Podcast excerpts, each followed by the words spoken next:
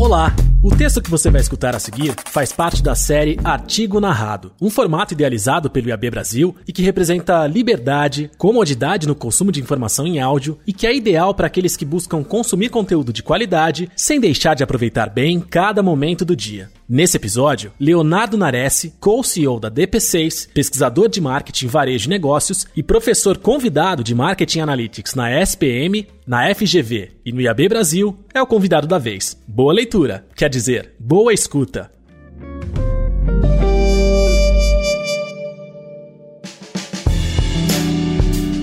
O fim dos cookies é o começo do quê? Por Leonardo Nares. Privacidade vale muito para todos nós. Afinal, ninguém gosta de ter suas ideias, atividades, atitudes e dados pessoais expostos publicamente. E nas últimas décadas, esse direito vem sendo espremido por avanços técnicos e inovações na publicidade, que, na promessa de entregar melhores ofertas, produtos exclusivos ou uma comunicação relevante, requerem cada vez mais acesso às informações sobre cada indivíduo. Antes das tecnologias digitais mais avançadas de marketing, entregar a comunicação era um esforço de contexto e momento, como o lançamento do tênis de corrida anunciado na revista de esportes no começo da primavera. Mas os mercados consumidores cresceram e as segmentações evoluíram. Afinal, o contexto e o momento de um assunto podem estar correlacionados com outras necessidades do consumidor, indiretamente. Aquele corredor ou corredora, ao acessar o site de esportes naquele dia, às 7 horas da noite, pode estar precisando muito mais de um bom pedido de sushi no app de delivery do que comprar um tênis novo. Mas, para atingir esse momento mágico com a mensagem mágica, na hora mágica, as tecnologias precisam de algo do consumidor, seus dados. Ok, não é exatamente CPF, RG, recibo do imposto de renda ou certidão de casamento. São apenas dados comportamentais. Você já pediu sushi nesse horário nas últimas semanas? Você gosta de culinária oriental? Você está numa dieta de ômega 3? E estas são as informações que começam a circular sobre cada indivíduo. Qual o problema? O problema é que essas informações sobre os consumidores, a princípio inofensivas e anônimas, começam a circular por mais e mais empresas de tecnologia diferentes. Segundo a Chief Martech, que anualmente monitora o mercado e tecnologias de marketing e publicidade, em 2020 já podemos enumerar mais de 8 mil empresas, soluções, startups e tecnologias nesse segmento. Para se ter uma ideia da velocidade que cresce, em 2011 eram apenas 150. São DSPs, SSPs, DMPs, Ad Servers, Analytics, serviços de personalização e recomendação, entre várias outras especialidades que têm como matéria-prima os dados comportamentais de milhões de consumidores digitais. Já pensou agora sua preferência pela dieta rica em ômega 3 espalhada em tantos bancos de dados ao redor do mundo? Para piorar o cenário, cada indivíduo revela muitos comportamentos digitais e pode ter quase toda a sua vida capturada através de tags anônimas, inofensivas e relevantes. O que você come, o que você faz para se divertir, o que você quer tornar público e o que você não quer. O que você disse para o seu assistente de voz no quarto, à noite, o que você esbravejou perto do seu celular ou o que você cochichou na mesa de jantar. E em algum momento, alguns desses dados vão ser negociados e distribuídos em milhares de plataformas de publicidade. E o que o cookie tem a ver com isso? O cookie de terceiros, ou third party cookie, é a base técnica que permite a identificação anônima entre domínios diferentes. Ou seja, mesmo que seja seu primeiro acesso a um determinado site, a plataforma de publicidade pode reconhecer que você já passou por outro site da sua rede e utilizar essa informação naquele momento. Você, consumidor, acessou o site de apenas um veículo ou publisher, mas o que permitiu que o anunciante, o ad server e outras centenas de ad techs e martechs soubessem que seus cliques são seus, amigos de longa data mesmo, e foram os cookies de terceiros que implantaram através daquele veículo. As novas restrições ao uso dos cookies de terceiros afetam esse modus operandi. Ninguém, além do próprio site, veículo ou publisher que recebe o usuário, pode reconhecer cada indivíduo a cada visita. O dado e o cookie primário, também chamado first party, continua permitido e válido. A relação volta a ser única e direta e, o que é mais importante, regida pelo consentimento de rastreamento do consumidor, que é o que prevê as novas legislações de proteção aos dados pessoais. LGPD, GDPR, consentimento explícito, implícito e legítimo interesse são temas para outras importantes discussões. Você pode ver nos materiais que o IAB Brasil já publicou. E não é que nada tenha sido feito sobre o tema no passado. Controle de privacidade e gestão responsável de cookies de terceiros já estão na pauta desde 2002, quando o W3C, principal organização de padronização da internet, globalmente lançou as suas especificações de controle de privacidade, P3P, P3P, Platform for Privacy Preferences Project, que foram implementadas pelo Internet Explorer, na época, o navegador com maior fatia de mercado. De lá para cá, o assunto começou a esquentar quando a Mozilla Foundation, responsável pelo navegador Firefox, lançou em 2019 o seu programa Intelligent Tracking Prevention, o ITP, que já previa o bloqueio de rastreadores e cookies de terceiros. Em seguida, em 2020, a Apple anunciou o bloqueio dos cookies de terceiros no seu navegador Safari e a descontinuidade do uso de identificadores de usuários para aplicativos, o IDFA.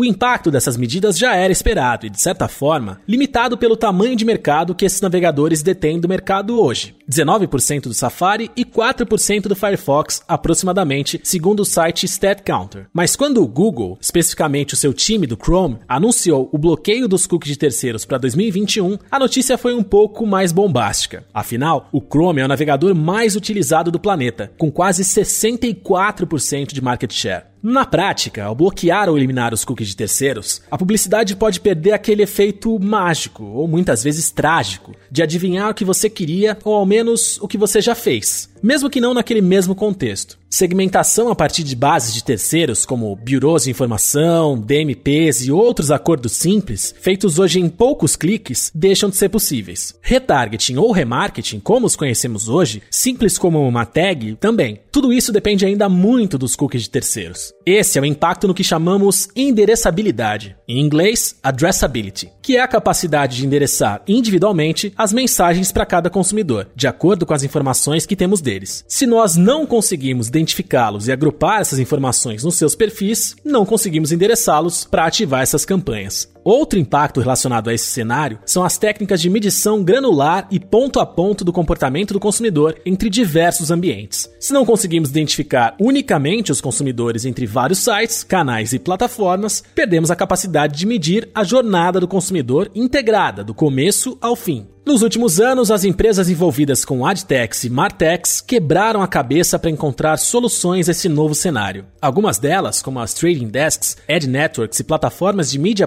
programática, são alguns dos negócios que mais devem ser afetados por essa mudança. E não é à toa que foram as primeiras a se reunir para discutir e desenvolver soluções alternativas ao uso de cookies de terceiros. Uma dessas iniciativas é a Unified ID 2.0, liderada inicialmente pela The Trade Desk, e hoje já coopera com diversos atores do mercado. A base dessa proposta é definir um novo identificador que permite enxergar e endereçar o consumidor entre esses vários ambientes, players e plataformas, mas criando requisitos técnicos mais restritos de segurança e privacidade, que atendam aos critérios regulatórios mais modernos. Esse novo identificador, segundo a proposta, seria baseado no e-mail ou outro identificador pessoal utilizado pelos usuários ao logar ou registrar em ambientes diversos. Porém, esse identificador precisaria ser criptografado de uma maneira não reversível, algoritmos de hashing, e assim as plataformas compartilham apenas códigos não legíveis que representam um indivíduo, porém sem expor o seu e-mail, por exemplo. Além disso, outras boas práticas e requisitos deveriam entrar em vigor. A principal crítica que o Unified ID 2.0 recebe é que ele não elimina o receio de alguns consumidores em serem identificados por empresas que eles não conhecem, e às vezes, quando não desejam. Ele apenas substitui a tecnologia usada. Sai o cookie, entra o e-mail criptografado. Na prática, ele deve acelerar a superidentificação através de login e cadastros em todos os ambientes possíveis, mesmo aqueles atualmente anônimos. Outros receios que pairam sobre essa proposta estão relacionados a como as empresas vão gerenciar os riscos de compartilhamento e a gestão desses identificadores. Os hashes, por exemplo, não são considerados 100% seguros. E quem garante a coleta consentida dos dados ou a adoção das boas práticas? Na contramão dessa proposta de um novo identificador está o Chrome Privacy Sandbox uma iniciativa liderada pelo Google, cujo objetivo é trazer novos recursos técnicos para o navegador, que permitam gerenciar privacidade e coleta de dados. Tudo isso do lado do usuário e não da plataforma de marketing ou publicidade. Um desses recursos, por exemplo,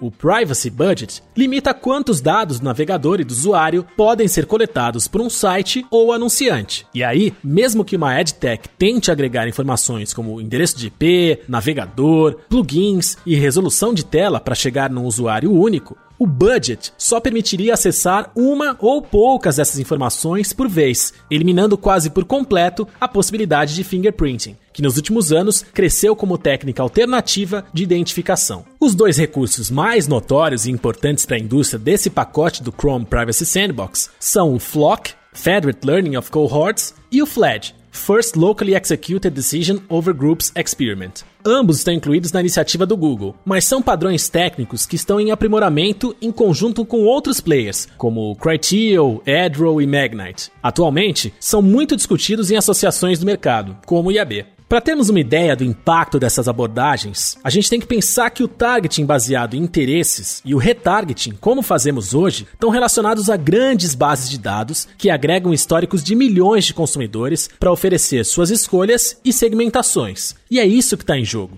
De acordo com esses novos modelos, o histórico e os grupos de interesse de cada usuário não podem mais ser armazenados nas plataformas de marketing. Quem armazena e processa essas informações seria o navegador, que, por exemplo, saberia que ao visitar três sites diferentes de montadoras de veículos, te colocaria num grupo de interesse propenso a escolher um carro nos próximos meses. Quando você acessar um site de notícias em seguida, o seu navegador, ao invés de enviar a sua identificação, enviaria para o site o seguinte pedido: um anúncio para interessados em adquirir automóveis, por favor? E quando você retornasse para aquele veículo depois de já realizar alguma atividade, provavelmente você estaria em um novo segmento de interessados engajados, o que te permitiria receber outra publicidade também. Não é simples e ainda exige controles avançados, como leilão de anúncio dentro do navegador e privacidade diferencial para que os segmentos não sejam tão pequenos a ponto da tecnologia perceber que existe apenas um usuário em um segmento e inferir a sua identidade, por exemplo. Complexo, né?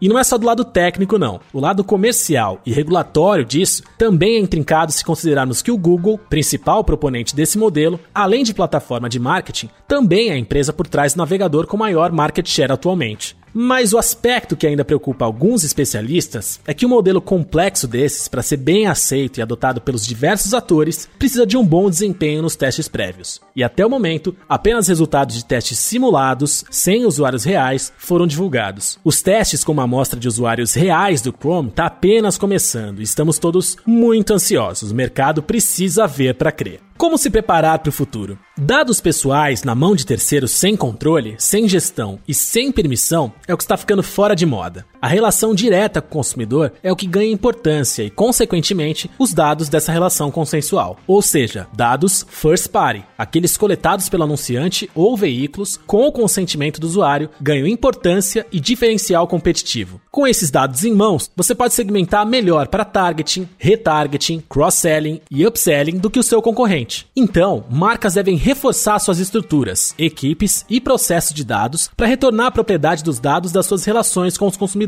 Isso significa que cada vez mais a aquisição ou licenciamento de adtechs e martechs deve ser responsabilidade direta dos anunciantes e não de intermediários na cadeia. Não é simples, reflete em mexer nas linhas de orçamento, acordos locais e globais e, é claro, coordenar o uso e ativação seguros com agências e fornecedores de marketing. Data Warehouse, Data Lakes, DMPs e CDPs são ou devem se tornar projetos de qualquer CMO atualmente. É essa infraestrutura que vai ser capaz de operar o ativo mais valioso das empresas, que são o cliente e os seus dados. A partir dessas tecnologias, é possível estabelecer com maturidade novos processos de colaboração e parceria com veículos e publishers, para que os dados corretos sejam usados na hora certa, com privacidade e segurança. É possível, por exemplo, sincronizar audiências com match rates muito altos, se a execução focar qualidade e consentimento nas listas e segmentações. Inteligência e geração de insights é outra área que deve ser muito impactada por todas as mudanças na coleta e no controle dos dados. Como as restrições de identificação são maiores,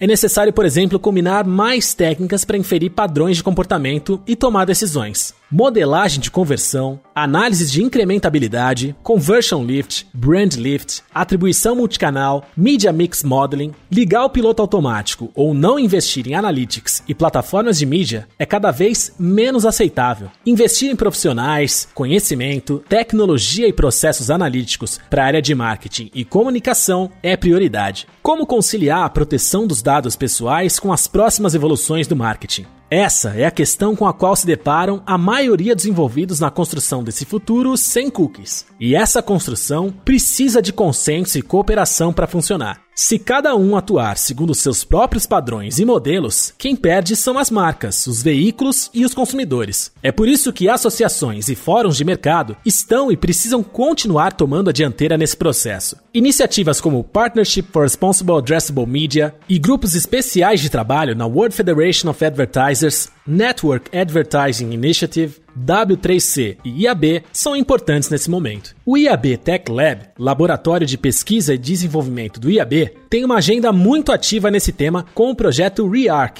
e grupos de trabalho que focam na medição e accountability e no endereçamento desse novo momento do mercado. Não deixe para depois para acompanhar e contribuir com essas iniciativas. Tudo isso já está acontecendo agora. Um novo marketing que continue inovador, eficiente e cada vez mais relevante, mas que respeite a privacidade das pessoas é o que está em jogo. E isso é só o começo.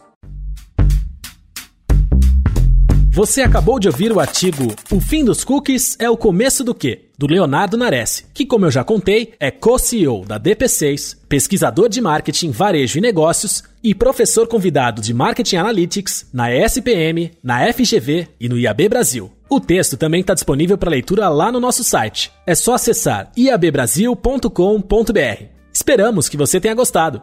Obrigado pela audiência e até a próxima.